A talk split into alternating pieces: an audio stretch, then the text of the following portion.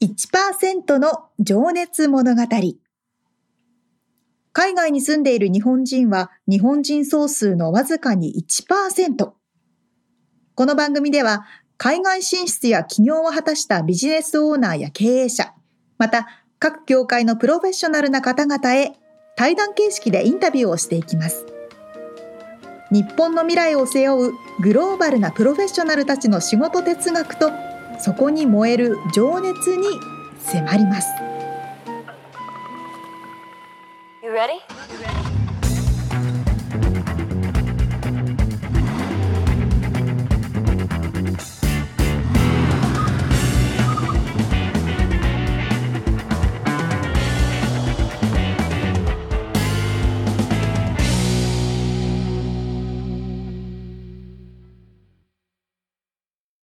こんにちは。こんにちは。1%の情熱物語289回です。皆さんお元気でしょうか？元気でしょうか？日本は寒いそうだな。こちらも寒いか。どうなんだろうでも今年暖冬って言ってますよね。うちの嫁さんの実家が鳥取で、この間大雪が降っててさ。いやー、鳥取は寒そうやわ。雪かきをするスコップを買ってる状況を FaceTime で見てたから。いえ、大変だ。まあまあまあ。そんな、あの、うん、はい、前回のね、収録の時が、うん、ちょうどあの収録年末だったんですよね。そうだよね。2023の。収録してたのがね。うん。そうそうそうそう。でもって私が喉の調子が悪かったそうそうそう風邪みたいな感じで皆様におきぐお聞き苦しい音声をお届けしてしまったんですけど、うん、結局その後、うん。うん、次の日ぐらいに悪化し鼻だったっけ？喉だったっけ？両方か。なんか喉と鼻とくしゃみと咳みたいな感じで、熱はなかったんですけど、よりなんか咳とか出始めをやばいなと思ってて。でちょうど年末だから友達に会ったりと家族に会ったりするねシーンがあるじゃないですか。そうだよね。人に会う機会が増える。あれいつだっけ？まあ12月の20クリスマス終わった後ぐらいかな。多分そうそうそのくらいだったと思います、ほんでもって、まあ、一応ね念のため念のためコロナのテストを家のやつをしようと思ったら見事に陽性という。あのー、あれ？パッケージのやつ？そうそうそうそう。鼻の穴に突っ込んであるやつ？あ、そうそうそうそうそう。あ、そで、陽性で、で、その、私が治ったと思ったら、その数日後に旦那の方が同じ状況になり、うわ 結局年末年始は家で、えーただ、じーっとして過ごすというね。まあ割と多かったよね。まあコロナじゃなくても風邪ひいたとか、うん、そうそっていう人なんかいっぱいいた気がするな。インフルエンザとかね。そうそうそう。うん。そうそう。さんは？俺全然大丈夫？なんだよね。つえ。いやー、どう、よく寝てるからかな。やっぱ海に行ってるからね。運動もしてるし。そうかもね。海のね、そうね。クリスマスから年末年始からね、1月調子がいいんだよね、海が。やばいんだよ。ちょうどその時期ですよね。すんごい波が来るってみつさんが言ってて。そうそうそうでも、あのーもうなんかビーチが閉鎖になるぐらいのサイズの波来てましたよね。いや、そう。もうね、飛び越えてきちゃって、ちょっと笑い事じゃないぐらい、あの、うん やばいことに、津波かよってなってましたけど。本当に。まあでも場所を選べばもうね、最高の波がね、あちこちで、あの、来てまして、この間も雨の中、いいや、入っ入ってましたよ。いろんなところ入って。おお、うんすげえ。楽しんでますよ。なるほどね。冬でもサーフィンは楽しめるのね。そっか、それ大変だったね。ねそうなの、そうなの。もう、ちょっと年末年始おとなしくしておりましたもう治ったんですかね。もう、もう完全復帰でございます。まあ、ちなみに今収録してるのは1月の終盤ぐらいなんですけどね。これだから1回目、ね今年初めての収録か、これ。そうそうそう。収録自体は今年初めてです明けましておめでとうございますか。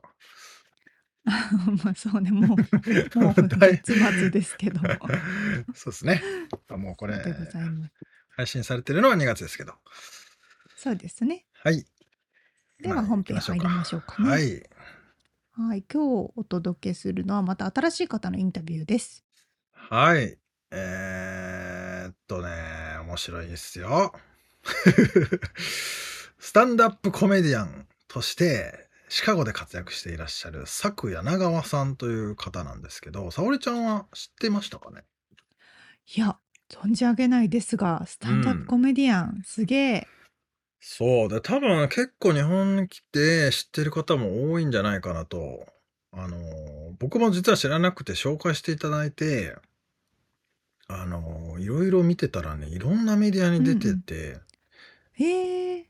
まあ実は僕もね、あの、サクさんが出演しているラジオを聞いていたっていうことに気づいて、あらまポポッドキャストか。うん。まあ、そんな話も出てくるんですけどね。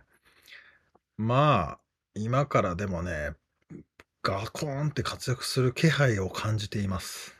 マジですか？はい。まあその辺は話に出てくると思うんで、本編を聞いてもらった方がいいかなと。そうですね。はい。では、1回目を早速聞いていただきましょう。はい。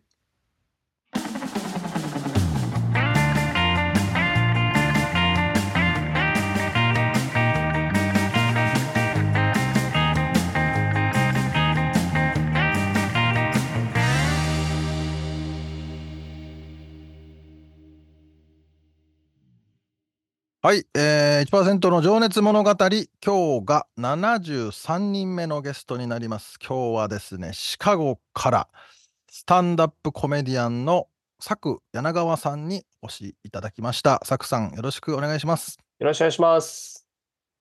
はい、えー、スタンダップコメディアンということでね、ちょっとあのーシカゴで活躍されてらっしゃるんですけど、シカゴ、昨日までめっちゃ寒かったっていうことで、いや、めちゃくちゃ寒かったですね。まあ、毎年こういうことはあるんですけど、マイナス20度ぐらいになりまして、し あのそのな C ですよね、セリ、そうそうです。あの、セルシウスですね。セルシウス。スですね。なので、あもう湖がバキバキに凍ってましたね。ああ、ええあのでかいやつ、湖がですか？そうなんですよ。で、なんかその、まあ、ちょっと今日暖かくなってきて、その雪解けなんですけど、それ一番道路が凍るんですよ。で、あね、車道とかやったら、こう、除雪車とかが出てくれたりとか、あと車通りもあるんで大丈夫なんですけど、歩道がもうツルツルになってまして、あ。これはもう怖大変ですね。はい。ええあの、シカゴってちなみに多分皆さんはピンときてるんだと思う、僕はさっき地図を見ましたけど、五大湖のそばそうですの、ね。えーまあ、中西部、アメリカ中西部かな？そうです上の方でね。すね。だ緯度で言うとね、札幌と同じぐらいっていうふうに言われ、あの、おーことらしいので、そら寒いですよね。そら寒いな。でもそんなでかい湖が凍るっていうのはすごいな。そうですよね。なんかえ結構本当に、もう、この世の終わりのような景色でしたよね、本当に。そのう上でスケートとかできたりするんですか？ねいやだ、毎年なんか湖で落ちて亡くなる方いらっしゃるんで、ああ、こう ちょっとやってしまうんでしょうね。あの、何でしたっけ、ワカサギ釣りみたいなこととかもね、やりたいやじゃないですか。りたいですよね。やりたなりますよね、あれはねまあ落ちたら死ぬだろうな、そりゃ。そうなんです。まあ、シカゴといえば、あとちょっと補足的に言っとくと、あの川を緑色にするあ、そうですね。イベントが有名ですよね。セントパトリックデーに、まあ、アイリッシュ系の人がもともと多かったっていうこともありまして、うんえーまああのね、こう川にこう緑色の着色料をバッとうん投げて、こうシカゴリバーを真緑にするっていうイベントがありますから、ね、街中を通ってる川が真緑になって、みんなでビールを飲みまくるってやつですよね。緑色に着色されたあの、まあ、アイリッシュビールを飲むというところとか、あとシャムロックってあの、まあ、あのシンボルでもあるので、四つ葉のクローバーかな。あのああ、それにかけたシャムロックシャッフルという、えーランニングのイベントもあったりとかして、まあ、結構あ、へえ。アイリッシュ関連のイベントは多い街ですね。うんうんうんうん。まあ、じゃあ、そのヨーロッパ系の人たちもいっぱいいるってことなんですかね？まあ、あの、もともとニューヨークと、まあ、例えばうん重なるのは、えっと、イタリア系もすごく多いんですよね。ななので、えーニューヨークにはニューヨークピザがあって、シカゴにはシカゴピザというちょっと分厚いチーズがいっぱい入ってるピザもあったりとかしますし、イタリアンビーフなんていう、こう、薄切りの牛肉がガッと入ったサンドイッチとか、これ多分日本の人好きだと思うんですけど、ああ、美味しそあれあと、ポーランド系が多いのが実はシカゴの特徴で、だう。からこそ、へえあの、ポーランドスタイルのホットドッグが、いわゆるシカゴドッグというものが、えーあって、ニューヨークとかはケチャップとマスタードつけますけど、シカゴはノーケチャップっていうのが、えーまあ、合言葉となっていて、レリッシュっていうね、あの刻んだ、えーあー玉ねぎの酢漬けみたいなのを入れたりしますね。はい。ああ、美味しそう。まあ、そりゃビールが飲みたくなりますね。そうなんです。本当に。食べ物、飲み物の街ででもあるかなと思います。うん。あとはシカゴカブスかな。今、あのーサクさんもね、そうです僕ら、 Zoom で対面してますけども、あの、シカゴカブスの帽子かぶって、キャップかぶってもらってて、はい。も いいですねう、。僕もカブスの大ファンですし、年間、まあ、60試合ぐらい行ってたので。えー、そうですか。あ、ダルビッシュさんがいた。そうですね、ダルビッシュさんと。今は鈴木誠也選手とか、あ。今年から今永選手が来たりなんかしますし、実はもう去年からあの、まあ、ライターもやってるので、お取材席で見一応見させてもらってます。あ、仕事としてっていう感じですか？そうですね。あへえ。それはなんか、面白おかしく書くってわけじゃなくても、ガチの。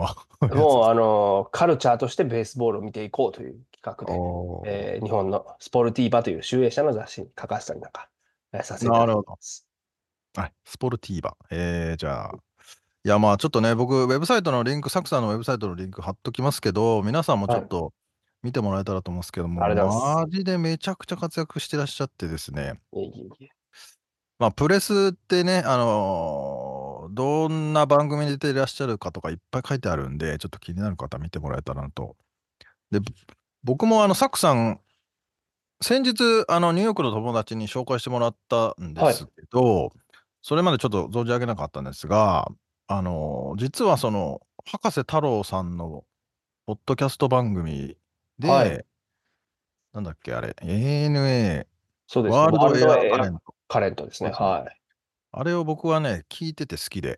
ああ、そうですか。面白い。なので、サクさんのば、あの、そう、時の、サクさんもそこに出演されてらっしゃって、そうですね。はそれを僕は知らず知らずのうちに聞いていたという、ね、すげえ人がおるなぁと思ってましたけい。どもう、3年前の話ですね。あれもう結構経ちますね。そうだ、コロナ禍だったかな、ちょうどだから。そうですね。ちょうどあの時、あの、一冊目の本を出版したタイミングで、で、日本に帰ってちょうど、あの、いろんな番組出させていただいている流れでう、ん実際スタジオで対面でお話できたんで、すごい嬉しかったですね。ねえ、それも僕も博士さんおもろいなぁと思いながらいつも聞いてますけど、いや、いい、いい回でしたね。ありがとうございます。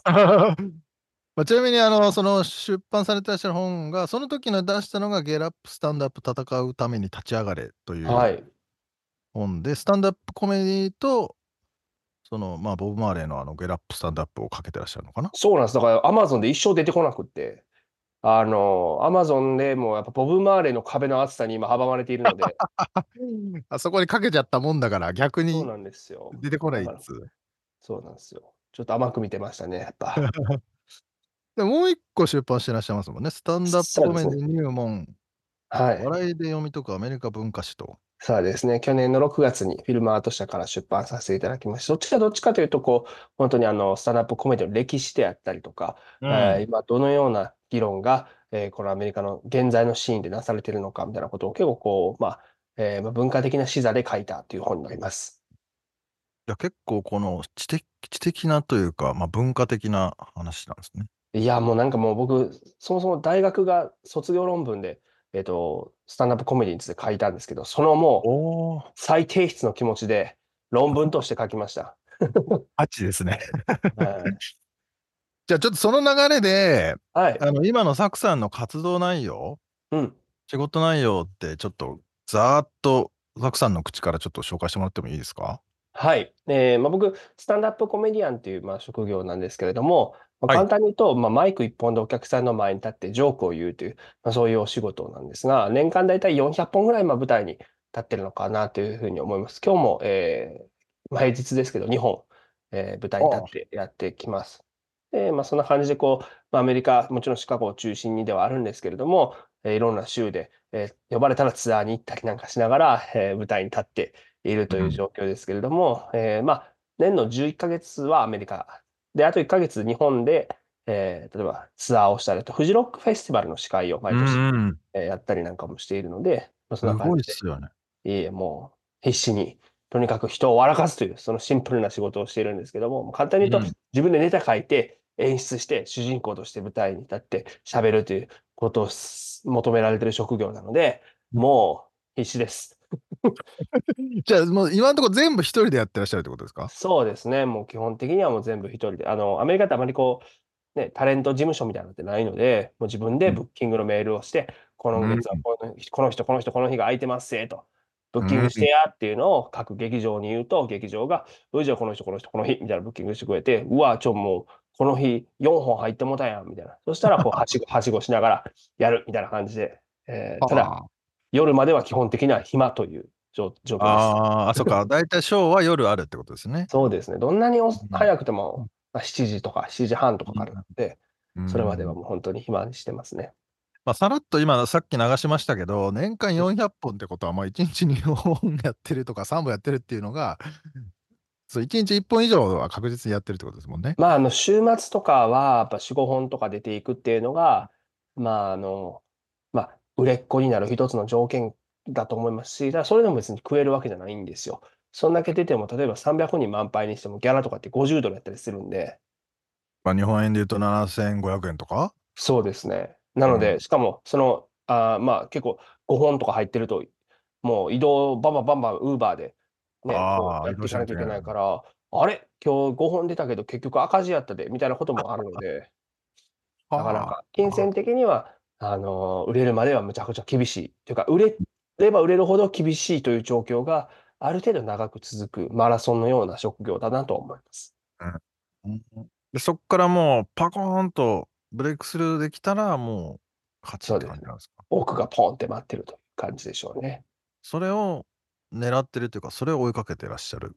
まあもちろんお金だけではないし、僕結構こうお金に関して無頓着しすぎて今までこうなってきたというか、なんかこう、勝慎太郎イズムがショー終わったとか出てくるんですよ。あの、というとなんていうんですかね、こう、劇場の隣とかでバーとかがあったりするんですけど、うんうんうんうんまあ終わった後、まあちょっと飲み行こうかと思って行ったら、まあね、あの、見に来てくれてたお客さんとかがそこで飲んでる時があって、うんうんおお、まあおもろかったよみたいにこう言われるうんうんことがあるんですよ。でもなんかもう、もうどうでもよくなってくると、僕の中の勝慎太郎が出てくるので、ほなもうじゃあそこのテーブルとそこのテーブルとそこのテーブル全部ほな僕につけてええよみたいな。ギャラ腹その日に全部使ったろみたいな。ギャラ足りないんじゃない足りひんのですよ。しかも、その うん日本とかやったらみんな、あ、ごちそうですみたいな感じじゃないですか、お客さんもただ、こっちだと、このこの前メキシコ系のなんかやつとか、いきなりおもむろに電話しだして、うん家族に電話して、おなんかコメディアンがおごってくれるらしいから、お前も来いって言って、家族呼び寄せて、もうテキーラのショットグラスが、もうほんと通天閣ぐらい、ドワーってな高な高くなってて、で、70万ぐらい僕使ったと思うんですよね、一晩で。うっそ朝もうすごく嫌な気分で、二日酔いには別になってないんですけど、嫌な気持ちで目覚めるみたいなのはありましたね。キャバクラに行ったみたいな感じでさ。まあ、でもあの、こっちはね、クレジットカード、まあ、日本もそうなのかな、クレジットカード預けといて、まあもうずっと終わるまで、ね、キープされてて、あと、まあつけつけてもらってると、感情見たらえらいことになってるっていうね。そうなんですよ。だから好きな言葉はリボ払いだというふうにずっと言ってます。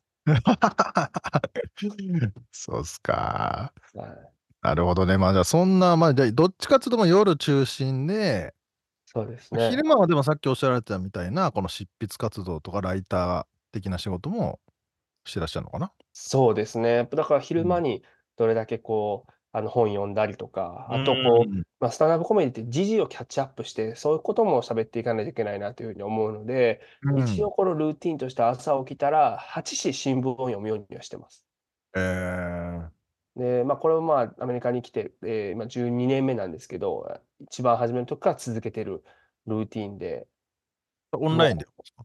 そうです。昔は新聞で紙で読んでたんですよ。うんうんうんただやっぱこう、一生懸命こう、わかんない単語とかもありながら読んだらうん、全部広告やったとか、そういうこともあったり とか、まあ今だんだんね、オンラインになっていってますけど、まあでもやっぱ紙で読む方がいいなと思う時もやっぱあるというか、オンラインだとうん自分の興味あるものだけがアルゴリズムされたりとかして、自分そうのですよね。その偏ったものになっていくので、まだそうならないためにも、あの、まあ右も左も読むようにはしてます。テレビも右も左も、うんまああえて見るようにというのがすごく大事にしていることですね。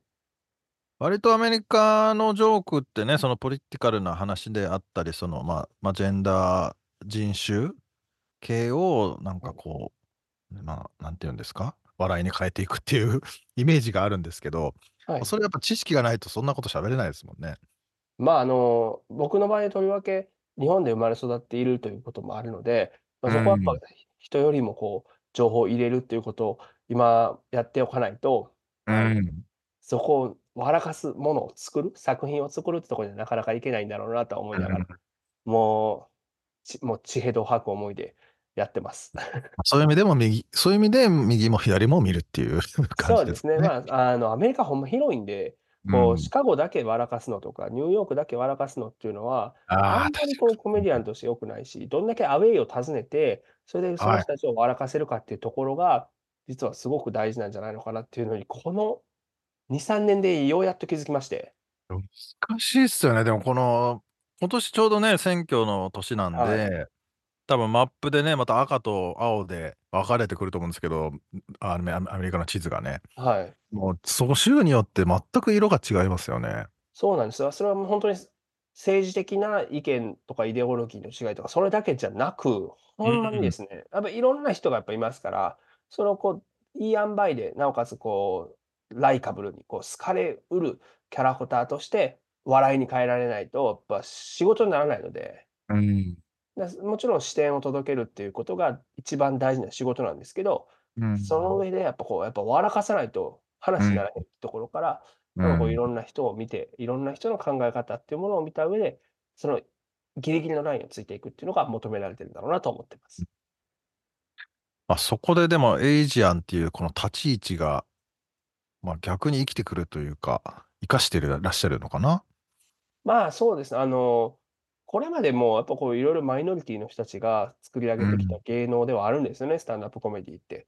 うん。で、とりわけその社会的にこう、まあ、浮き目にあっている、迫害されてきた人がその差別を笑い飛ばすっていうことでやってきた文脈ではあるんですよね。半ばそれを自虐的に用いたりとかしながら。はいはいはいはい。ただなんか今、一方で思うのは、なんかこう、これだけ多様性っていうのが叫ばれている中で、うん自。分のステレオタイプとかを、こう、あえて自虐的に用いることをしなくていい時代になったんじゃないのかなってことが、自分の中で感じていることで、例えばじゃあ、アジア人だったらこれまでずっと言われてきたステレオタイプなんでもいいんですけど、じゃあ運転が下手やとか、目ちっちゃいとか、そういうようなことをわざわざジョークにしたら、それってステレオタイプ助長してるだけやんと。うーん。ほんまに多様性って言ってんのやったら自分の出自とかバックグラウンドに誇り持って、それでアメリカをジョークにした方が僕が今このぶ場所で舞台に立ってる価値ってあるんちゃうっていうふうに思ったらもうそれこそこのコロナになったぐらいからですね。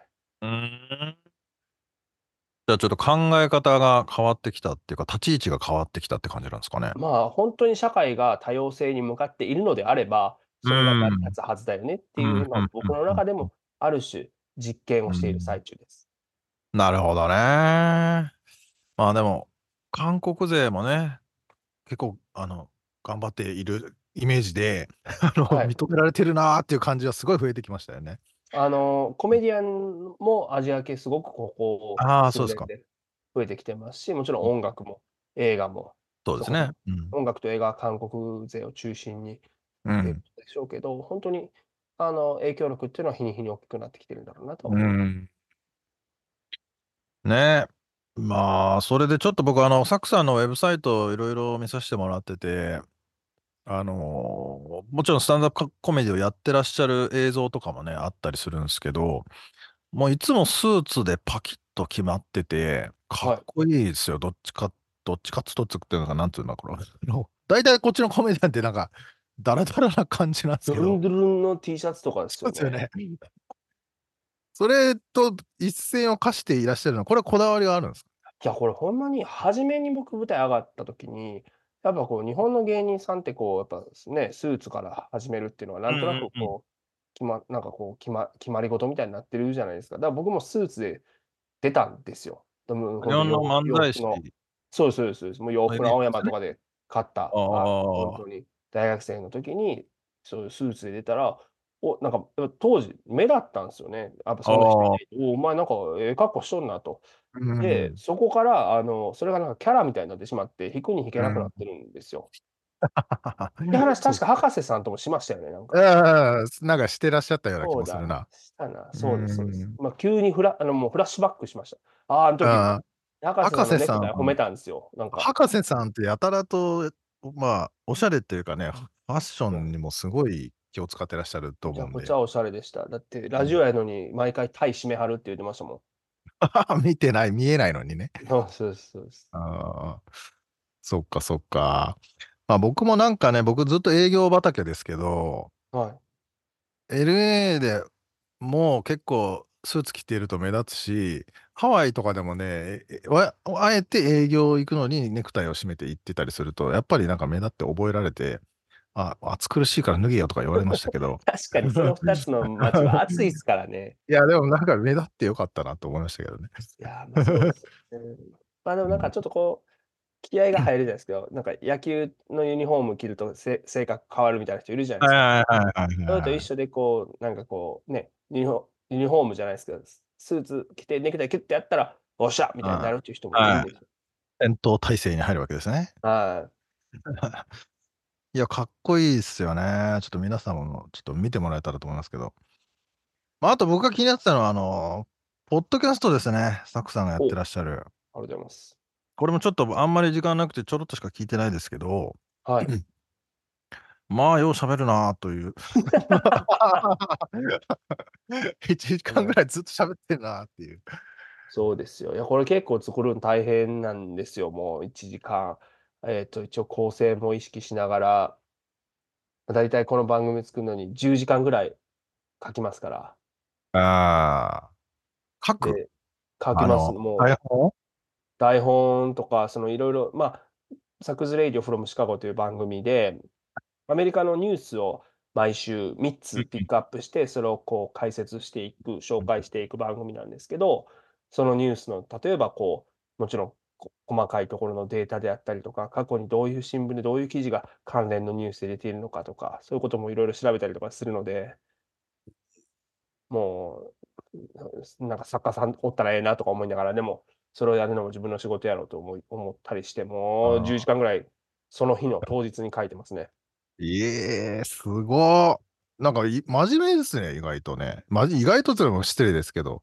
なんかどうなんですかね、その、結構こう、コメディアン、チャランポランな部分はもちろん僕もあるんですけど、ただなんかこう、書くこととかに関しては、もう、あの、もう、あれなんですよ。こう、ちゃんとしとかないと、あもうなんか不安になっちゃうんですよね。ああ、そういうことか。本番で、だから予期せぬことが起きたらどないしようみたいな。だからもう準備しといたろうみたいなのはある。さすがです、ね。できちゃう人いるじゃないですか。でき、なんか、どんなことあっても対処しちゃう人がいるんですけど、うんうんうん。僕とかもう、なんかもう、汗がすごなるなるんで、もう、そのその状態で臨んだら。ええじゃあ、準備をしっかりするというのが、サクさん流なわけですね。いやー、まあ、そうですね。準備できてないとうまくいかないのが僕流って感じです。あじゃあ、ちょっとその辺の仕事のね、哲学を後で聞いていきたいんですけど、はい。ちなみに今、自分の中でマイブーム的な、うん。なんかフォーカスしていることとかありますか？マイブーム？いや、うーんまあどハマってかね。まあ、えっと、しお仕事に関してですか？いや、もう何でも、あれなんですけど。いや、もうなんかですね、もうこの、とにかく今、そうやってたくさんいろんな州とかに呼ばれたりとか、うんうんこう、まあ、なんていうんですかね、ネットフリックスとかのオーディションのショーとかに呼ばれたりするようになってるんですけど、そうなななってきたらなってきたほど、お金がなくなるという今、浮き目に遭ってるんですよ。ああ、その何、オーディションに行かないといけないし、準備しないとそうなんですよ。スーツ買わなきゃとか、そういうのってってことですか？去年20週僕、講演させていただいたんですけど、20週で、えーまあ、そういろんな、まあ、フェスティバルとかに呼ばれるんですけど、基本的に飛行機代、ホテル代、えーそれから、えーギャラ出ないんですよ。ええ僕、去年800万ぐらい多分借金してると思うんですよね、それで。ええその中にはあの勝慎太郎のせいもあるんですけど、心意気がね、そうなんですよさせちゃうっていう。まあ、だからあんまこう金銭的にこうヘルシーじゃない状態がずっと続いていたので、もう思い切って、こう、まあ、ずっと自炊はそれまでもしてたんですけど、最近のマイブームは、もう、まあ、1ヶ月分の食材をなるだけ安くスーパーで買うてきて、それをもう献立作るようにしてみたんです。献立？なんか冷蔵庫開けるじゃないですか。で、こう、あ、今日何作ろうかな、お腹減ってるし、これでいこうかな、みたいな、こう、ワクワクを排除したろうと思って。もう、明日の朝はもうこれがご飯で、これを食べるって決まってんねやっていうことを分かっておいて。寝たら、食に対する喜びがなくなって節約できるんちゃうかと思ったんですよ。節約のためにってことね。そうですそうです。だもう、もうじゃあ、学校のあの給食のあれみたいになってるわけですね。そういうことです。うわ、明日これかいと思いながら、でうん。ももうそれはもう決まり事やからっていうのああ。を、もうも今日は焼きそばってな決まってんだ。う 決めちゃう。でと、無駄に食べなくてもいいし、こう、食への喜びがなくなる分、他のとこで喜びを見出せるんちゃうかと。思ってやってるんですけど、今んとこしんどさしかないですね。いや、逆の発想っすね、それ。うん。いや、しんどいから食だけは喜びを得たいとか、そういう感じが多い気がするけど。ですよ逆ね。逆なんですね。逆でいったのかなと。そこの喜びを違うところに持ってきたいんだ。今の僕のブームはそれっすね。はい。いや、それ体壊さないですか？大丈夫ですか？栄養はちゃんと考えた上で、あ、そうかそうこか。う、だなんかもう、なんでこんなヤギみたいなご飯食べてんねんみたいな時とかもあります。はい。あら、なかなか面白いですね。まあ、でも料理もされるんすね。いや、もうでも、すげえまな。あ、やるしかないっすからね、もうほんまに。うん。こう、ただうちめちゃめちゃちっちゃいワンルームなんすけど、ういわゆるアメリん。カで言うとストゥーディオっていううものなんですん。けど、もうほんとにベッドから冷蔵庫まで一歩で行けるんですよ。どんだけ酔っ払っとっても、すぐ水にアクセスできるっていうところが手が届くみたいなね。唯一自慢なんですけど、それで言うと、あの、もう作ったものが全部煙とかがベッドに匂いが行くのでああ。で、換気扇も弱いんで、そこだけ気をつけてます。あの、ベッドに匂いが行かない食べ物っていうのが、あの、条件にはなってきますね。そうか、まあ、そんで窓開けたらマイナス20度だったしね。そうですよ。劣悪なとこでもう、はいな。この中でどういういいネタを作れるかっていうところで、早う抜け出したいですけどね、こういう生活から。でも逆に言うと、そういう環境の方が、はい。おもろいネタで出そうな気もしますけどね。どうなんですかね。なんかこうハングリー精神忘れたらあかんみたいに言うじゃないですうんか。うんうんうん。ただ、こうやっぱこう、いい環境で職場、なんか、ヨギボーみたいなのとか、あのバランスボールみたいなのがあるベンチャーみたいな、あの、企業のところ、オフィスでやったらもうちょいいいネタ書けるんちゃうかなとかちょっと思ったりしますよ。でもなんやか、僕ああいうとこで仕事するとなんかクソ野郎になりそうなんで。いや、僕もそっち派ですね。いや。もう辛いのは嫌だけど、辛い方がなんか、なんか、もがく、も闘志が湧いてくる気がしますね。わかりますわかります。それはね、大いにありますよね。あ、どっかで聞きましたけど、サクさんは野球部でね、かそうなんずっと。野球してらっしゃったっていうことってました。キャプテンで。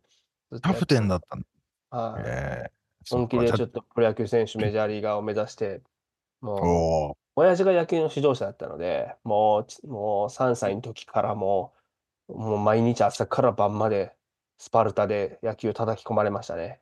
なるほど。じゃ、ちょっとその辺のね、過去の話をちょっと今から聞いていきたいと思います。はい。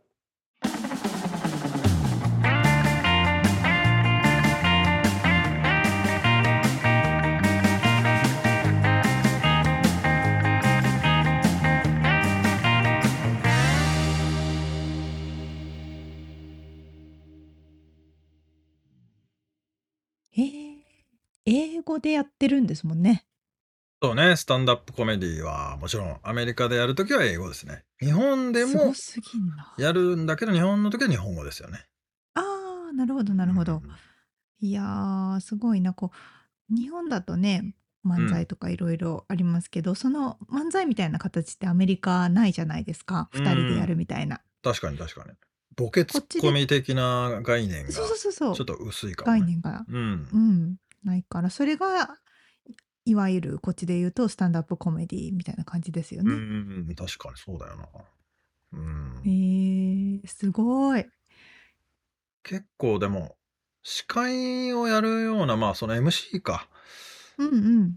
で、大体スタンダップコメディアンの人が、そういう風立ち位置に入っていくみたいな。まあその辺の流れは日本と似てるのかもしれないけどね。うんうんうんなうるほどん。ね。う。うんん、やっぱお話がギュッとまとまっててしかもやっぱ早いスピ結構こうスピーディーな話の中にうん。内容が詰め込まれてるから非常に聞きやすい。うん。これがさ、俺、さすがや。そう、あの、話にも出たっけな？あの、ポッドキャストの番組もされてらっしゃって、サクさんが。はいはい。あの、結構ね、そのインタビュー前もちょろっと聞いて、インタビューした後もね、まあちょいちょい聞いてるんですけども、もう本当にね、しっかり構成がされていて、へえ。めちゃくちゃ面白いし、あの知識量が半端ねえなってああ、なるほどね。感心してしまいました、改めて。いや、確かに確かにインタビュー聞いてても、ディテールのことをしっかり話してくださるうんうんんですよね。うん。うん。こう、マジでね。いや、本当にすごい勉強してらっしゃると思います。こう、あなんかイメージ、パッとね、あのコメディアンとかうん漫才師とかっていうとなんか、いやこうまあ勢い乗りみたいなイメージもあるんだけど、うんうんうん。そうじゃなくてね、そこに裏付けられたものがめちゃくちゃあると思う。はあ。いや、だって、フジロックのフェスで司会してるんですよね。そうそうそうそう。あの4フジロックですよね。4万すご人すぎるん。やば。すごいよな。でも、そんな、日本でそんなところでやってても、こっちでショーをやって、うん。一晩ギャラがまだ50ドルとかさ、そんなんて言ってたけど、すごいよいやしかもフライトとホテルとかも自腹なんですよね。そうそうそうそう。いやもうそれでやり続けるっていうのがやっぱりどこかにそういうモチベーションが別のところに絶対ないとできないんですよね。いやもうこれはね、まあ僕もやっぱバンドしてる時のじは、ショーをやってもやっぱギャラもらえてもやっぱ数十ドルだったんですよね。ほんで、あただうん、ツアーに行くと、あ、お前遠くから来てくれたんだね、みたいな感じで多めにもらえたことはよくあって、まあ、それでもやっぱり旅費でお終わりだから、あの、なるほどうまあ、確実に赤字っていうか、も儲かんないんですよね。だあけど、ーそれを借金をしてでももうやりきる覚悟がいやそうそうそうそうそうそう。すごいんですよ。あの僕食えねえじゃんって本当にもう思っちゃうからね普通に。えだって何？年間400本くらいステージに立ってらっしゃるって、うん。それをもうね自分一人で脚本書いて喋ってスケジューリングしてで他のねまあオーディションとかいろいろあるだろうしはい。どういうこと？それで何だったっけ？毎日新聞をたくさん読んでるんですよね。ああ、やっ努力されてるしな。すげえな。うん、いやー、本当にね、知れば知るほどすごい。まだね、僕、サクさんのことを、あの、全容もまだ多分知れてないんだけどね、知れば知るほどすごい。うんうんうんうん。あの特にこの今の時代、うん、まあいろいろ人種とかね、うん、LGBTQ とかもいコンプライアンスとかいろんな波が全世界に押し寄せてる中で特にアメリカなんて日本よりさらに強いじゃないですか。うんうんうんうんうんそこでスタンダップコメディアンの方っていつもやっぱり何かしらそういうのを面白くしながら言っててちょっとあの話にも出てきましたけどうんあきっとやっぱアジア人としてのそういうのをされてるのかなと思ったけど、すんごい難しいラインをいねギリギリのところを言ってると思うんですよ。そう、そう。それはね、本当にすげえ考えられてると思う、後ろで。そう、うん、ものすごい考えてから言わないと、もうね大炎上したり、そう。それこそスキャンダルになっちゃうかうんら、いや、まあ。もう本当に脱帽です。うん。そうだ、こっちを傷つけちゃいけない、こっちも傷つけちゃいけないみたいなね、うんこういう言い方をすると、こいつらがこうなるみたいなこと。そこのね、真ん中を行くというか、なんて言うんだろうね。包括した言い方をするんだよね、きっとね。そうそうそう。しかもただそれだけじゃなくて自分の意見もちょっと鋭めに入れてったりしなきゃいけないから、そうだよね。いろんなね知識を得ながらその際どいところを行くっていう技術がすごいですね。そう。で、それを別にサクさんは、まあちょっと次回の話にもつながりますけど、自分、まあ誰かに教えてもらったわけじゃなくて、うん、自分でそれを、まあ独学ですよね。あのあー構築、積み上げてってるっていうのがね、はいはい。すげえなあと思うんですけど、まあ最後にちょろっと出てきたけど、まうんあ、小中高と、まあ野球少年なんですよね。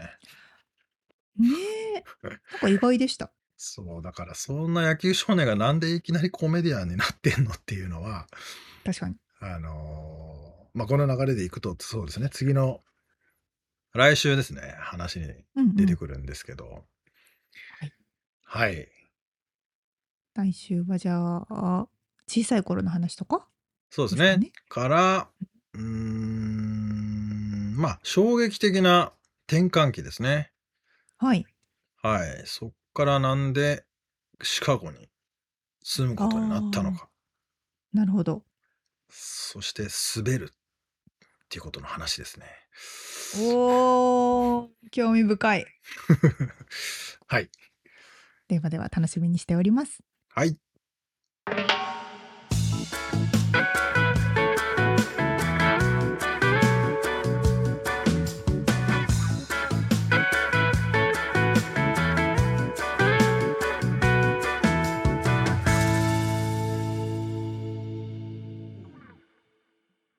リアルアメリカ情報よこのコーナーでは最新のビジネス生活情報をアメリカ・ロサンゼルスよりお届けしてまいります。はい。今回はですね、うんあのちょっとまあ実際に年末年末というか去年の暮れぐらいに私がやってみたことなんですけど2023年の年末に。そうそう日本の友達が日本でビジネスをしていてうん。であの石鹸を売ってる？ちょっと手作り石鹸じゃないけど、うんうん。まあ、ちゃんとした企業ではあるんですけどでその石鹸の元となる石鹸っていうのがあるんですね。石鹸の元となる石鹸。そう例えば石鹸に何かを入れてとかお花入れてとか色入れてとかってみんないろんなことをして石鹸を作って販売されると思うんですけど、うん。それもあ元となる大きな材料みたいな石鹸の材料みたいなまあ、をバレンバレンタインの手作りチョコを作るためにチョコレートを溶かすようなもんだね。めっちゃわかりやすい。そうですか。そうでございます。ちょうどバレンタインの季節だな。はい。あそうね。2月だからね、うん。そう、はい。その元となる、まあ、チョコレートの元みたいな大きなドーンっていうのがアメリカでしか売られてない日本では手に入らない素材があるのでアメリカで買って送ってほしいって言われたんですね。ね。なるほど。うんそうなんであ OK って言ってうん。多分成分なのか何なのかで日本で販売できないのか何かでうん。でアメリカ。カのそのちゃんとした、えっと、材料とかそういうところ売ってるネットの通販があるのでうん。でそれだこれだねって言って私が買って OK じゃあ送るねっていう話になったんですね。うん。でまあうんこアメリカから日本に物を送ったこと何回もあるしうん。あのーあじゃあいつも通り物を送ろうと思ってその、うん。届いた石鹸すごい重いどれぐらいだったんだろうな10キロ重ぐらいそうだよね。10, 10キロもないかな10キロ？だいぶ重い。嘘嘘嘘嘘大きさは？全然嘘えっとねあれはな何キロだったかなでもギリギリ私が抱えて持てるぐらいのああ、じゃああ10キロくらいあるんじゃない？10キロぐらいあったかもしれない、まあお箱の大きさ的に、箱の大きさっていうか、その石鹸は四角なの？うん石鹸は真四角でどれぐらいなんて言ったら30いセンチ、いのかな。40センチ。そうねパ MacBook、ソコンよりも大きい。長さがね。じゃあ結構でかいな。長さ。縦もそれぐらいかな正方形みたいな感じで。50センチ、50センチぐらいなんじゃないの？じゃあ。かなり。でもだからずっしりしてギリギリ抱えられるぐらいの重さでして、はい。はそれがドーンと届いて、うん。であのその石鹸の元となるものなのでうん。ただ単にこう透明な石鹸なんですね。塊なんだね、なんかの。塊なの。であ OK 届いたと思ってそれを、じゃああのヤマト運輸があるのでヤマト運輸に持ち込んでうん。ヤマトで国際郵便で送ってもらおうと思ってこう持って行ったんですよ。うん。でヤマトさんって何回も送ったことがあるからいつも通りこう送って「お願いします」ってうん。届けてきたらねその日か次の日ぐらいに大和さんからお電話があってうん。「あのこれ送れないんですよ」って。ほあてか送れることは送れるんだけどう。うん。あの届かないことが多いのでお弊社では送ることをお勧めしてないので引き取りに来てもらえませんかっていうお電話だったんですね。へえ。それでおいはてなんでかなっていうふうに理由を聞いたらうん。石鹸の中に薬物を練り込んでそれで薬物を密輸する人がいるんですって。はいはいはい。いや確かになと思って そういう疑いを日本の税関でかけられるからああ、トラックディーラーだと結局そうそうそうそう疑われる可能性があるってことです疑ね。われる。でその日本の税関で止まってうんそう密輸のうん、疑いを密輸の疑いね。うん そうそうそう晴らすためにその日本のその送り先に連絡取ったり交通に連絡取ったりで結局そこで廃棄さ破棄されたりうん。送り返してきたり、まあ、基本大体破棄されちゃうんですよみたいな話だったのですねうん。だから取りに行ったんですようん。ほんでその日本の友達と話してどうしたらいいかねとまあだからその成分自体は別に日本ではあんま手に入んないけど、それを輸入するのは別に問題ないってことなんだよね。だけど別に問題ない普通の洗剤石鹸か税関だかなんだかどっかで、その怪しまれて疑われちゃうそう止められちゃうんだ。へ多え。分石まあ、だから入ってないってことなの？だから売ってないってことうなの？ーんそれそうかもしれない、うん。まあどうなんでしょうね医薬品とかそういう系とかのいろんな規制とかもあるのかもしれないですけど薬事、まあそういうことか。なるほど。石鹸系とかあと粉系とかも多分ダメだと思うんですよね。はあ。でなんかその税関で止められた時もそれが本当に薬物じゃないかっていうテストをするらしいんですねうん税関の人が。でそのテストをするのも勝手に向こうがテストしてるのにこっちにお金がかかるんですって。まあそうでしょうね、それはね。あ そうそうそうそう。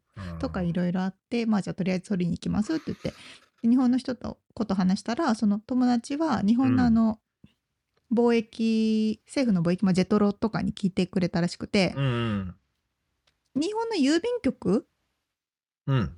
経由で送ってくれれば多分届くよっていう話をアドバイスもらったらしいんですね。日本でいうとこの郵便局で、こっちでいうとこの USPS か、UPS か。その通りです。うん。はい。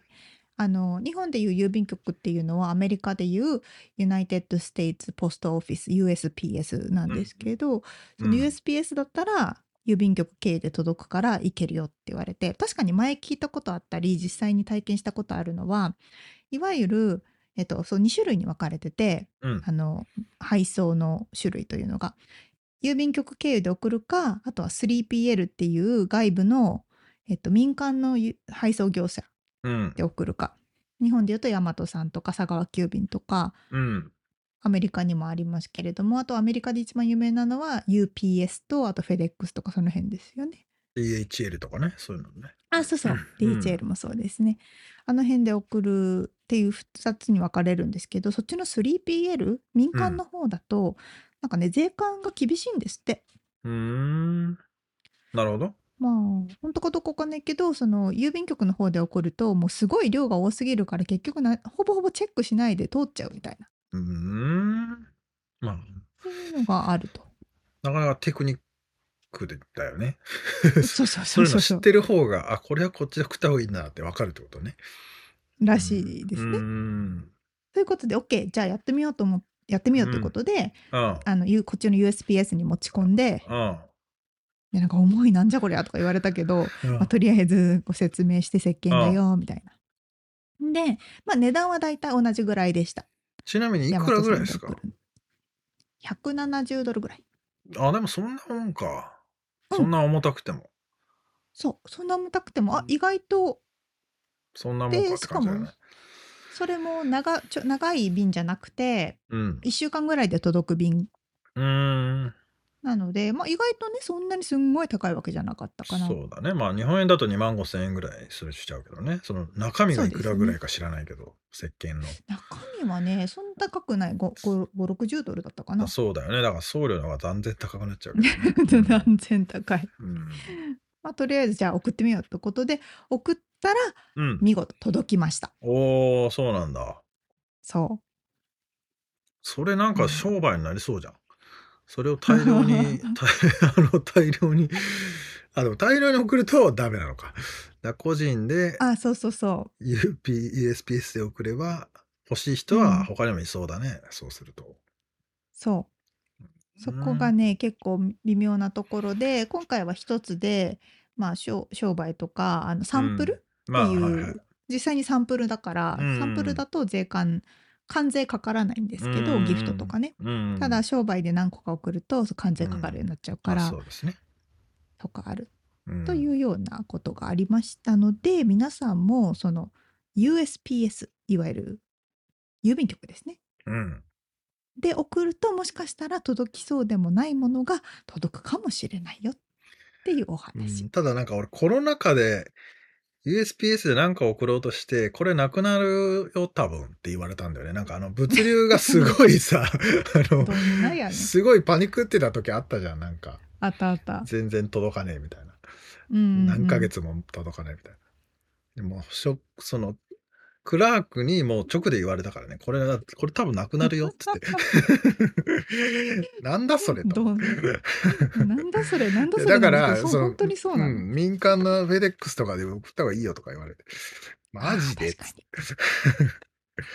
いや本当そうそうそれみつさんのおっしゃる通りでそういうリスクもあるよね、多分。ありますねあだから、送る内容物でそれを分けるっていうのがテクニックなんでしょうね、きっと。うんまあ、その、そうそうそうそう並行輸入をしてる人とかは多分いる。そういうのが大事なんだろうけど。そうそうそうそうだから大和さんとかで送ると結構確実にその1週間だったうんら1週間以内に届けてくれたり、あのカスタマーサービスのそれわざわざお電話してくれたりするからはいはいは非常に丁寧なんですよね。い。詰め放題パックみたいなやつもあるもんね。ヤマトはなかったかな、うんあるあるわかんないけど、あるよね。うん。に日系の民間の、はい配送会社でありますね。うん。ああいうの便利だよね。そうそう。まあいろいろあるので、まあに日米でね贈り物をする人は一般の方でもいらっしゃると思うのでうんうん。参考にしてみてください。使い分けるっていうことですね。はい。ということでリアルアメリカ情報でした。はい。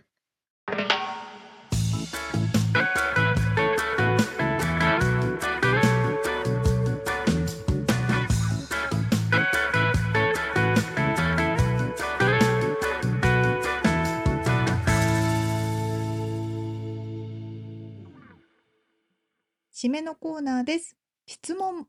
はい。質問。えー、サクさんのお話にもあやかってなんですけど、まあ、サクさんがね、パフォーマンスするときは、あの、必ずスーツを着るってことで、まあ、ウェブサイトでもね、サクさんの写真出てて、うんまあ、パシッと決めてるんですけど、はい。で、まあ、それを着ると、やっぱりこう、よし、やるぞっていうステージに上がるん気分になるっていう話だったんですけど、はいはい。まあ、沙織ちゃんもそういうなんか気分を自分の中で気分が上がるものとかまあ着るもんじゃなくても例えばアイテムとか、うん。なんかこのよしっていう切り替えみたいな気分の。それにそういうものってありますか？っていうちょっと質問なんですけど。お化粧ですね。ああまあ女性は特にそうか。そうそうそう。あのコロナ禍でうん特にうん私以外の人もそうだと思うんですけども化粧なんてい月に1回でいいよってなった人いっぱいいると思うんですよ。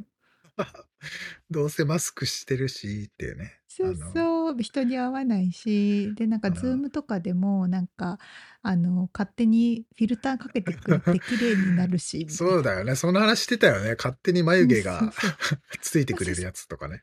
紅までつけてくれちゃって。で たまに紅がずれてほっぺたに紅があるあ そうそうそうそう。ある眉毛も動くみたいなねことがあるんですけれども。あーあったね。そういう時代もありましたね。はい。ただやっぱり最近またちゃんと毎日メイクをしようと思って、朝簡単ではあるけどメイクをするようになったらやっぱり一日のメリハリがつくなって思いましたね。戦闘態勢に入るんだ。あれでも別に外に出るわけじゃないんでしょ、リモートの時もあるわけでしょ？うん。でうちは、私は100%リモートなんですけど、うん。でもね、なんかね、メイクしてるとしてないとでね、うん。お店の店員さんの態度がだいぶ違うの。そうなん。女性も男性も。あ、そう、例えばランチ食べに行った時とか、そういうこと？そうそうそう。うんスタバのドライブスルーの店員さんのなんか、なんか笑顔がいつもよりキラキラしてるなって思うと、やっぱりこれって自分の投影だから、ああ、自分がメイクしてる方が自分が笑顔なんですよね、きっとね。そうなんだね。うん。うーん。なかなか面白いですね大事。だなと思いましたけど。ううんん。みつさんは？そう、俺もね、なんか考えてたんだけど、まあ、昔は、まあ、営業の時代は、やっぱりスーツ着ると、シャキッとなったのは、もちろんなんですけど、もう最近は別にもうリモートだし、一人で家でやってることが多いんで、うんうん。何かなって思ったら、うん最近なんか緑茶をね、よく飲むんですよ。寒いし。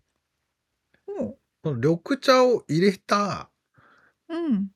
時 がなんか、何かもうクリエイトするとか、何か文章を書くとか、こう何か考える時の前になんか緑茶を飲むと、よしっていう気持ちになるっていう、うんへえ。なんかそんな感じですね、最近は。コーヒーじゃないんですか？あ、コーヒーも飲むよ。コーヒーはまあ朝コーヒー飲んで、うん。昼飯食った後にもう一杯だけコーヒー飲んで、うん、まだ夕方のうん。なんかとりあえずやらないといけないことは終わって、じゃあ別にやらなくてもいいけどやりたいことをやろうっていう時とかにはいはい。お茶飲んだりするんだよね。ええ面白い。そんなことあるんだ。そんなことない。お茶飲まない飲む、お茶飲むけど、コーヒーとか、まあ、コーヒーっていうか、うん紅茶こうやってやって、よーしっていう、なん、なんいや、わかんない。俺が最近買ったさ、あの、きなんだあれ。お茶入れる時に使うものなんだったっけあれ。急急須？急須っうん。ぽいマグカップに急須がドッキングしたようなものがああるじゃない。お茶っ葉を入れて、マグカップの中にあーはいはいはい中蓋みたいな、網みたいな中蓋があって、ね。うん、そうそうん。あれにお茶っ葉を入れて、その、うんまあ、お茶缶もちゃんとしたさ、素敵なお茶缶なんですよ。それを使ってそう、そこにお茶っ葉が、いい匂いがするお茶っ葉が入ってて、で、なんかこの、その一連の作業がね、なんか、気分を上げるんですよね。あーそれやっぱ全部一セットで大事なんですね。そうそうそうそう。そこ大事だな、本当に。いや、ほそうんとそうですよ。だからインスタントとかじゃ多分全然気分上がんないんだけど、ああ、うんそれはありそう。それこそね、コーヒーだって多分豆からひいてる人の飲んだ時の気分とインスタントじゃ違うああ、でしょ。もうあれは儀式ですからね。まあまあ、あの、本当のコーヒー通の人たちはね。そうですね。うん、なるほどね。そういうの大事だな。大事だよね。そうう、ん。細かいけど。あー確かに面白いお話ですね。はい。皆さんもそういうものはありますか？と投げておりますかね。そうですね。はい。ではでは、今回本編でお届けしましたインタビューとリアルアメリカ情報のインフォメーションはブログに掲載しております。podcast.086.com、podcast.086.com、または1%の情熱物語で検索してみてください。はい。1%の情熱物語は日本を飛び出し世界で挑戦していく人を応援します。ご家族、友達、同僚などへのご紹介、大歓迎です。えー番組がちょっとでも面白いと思っていただけたらぜひフォローをお願いします。お便り、レビューもお待ちしています。番組サポーター、パトロンさんからのご支援も引き続きお願いします。詳細はウェブサイトを見てください。ということで、今回も聞いてくださってありがとうございました。ありがとうございます。また来週お会いしましょう。じゃあね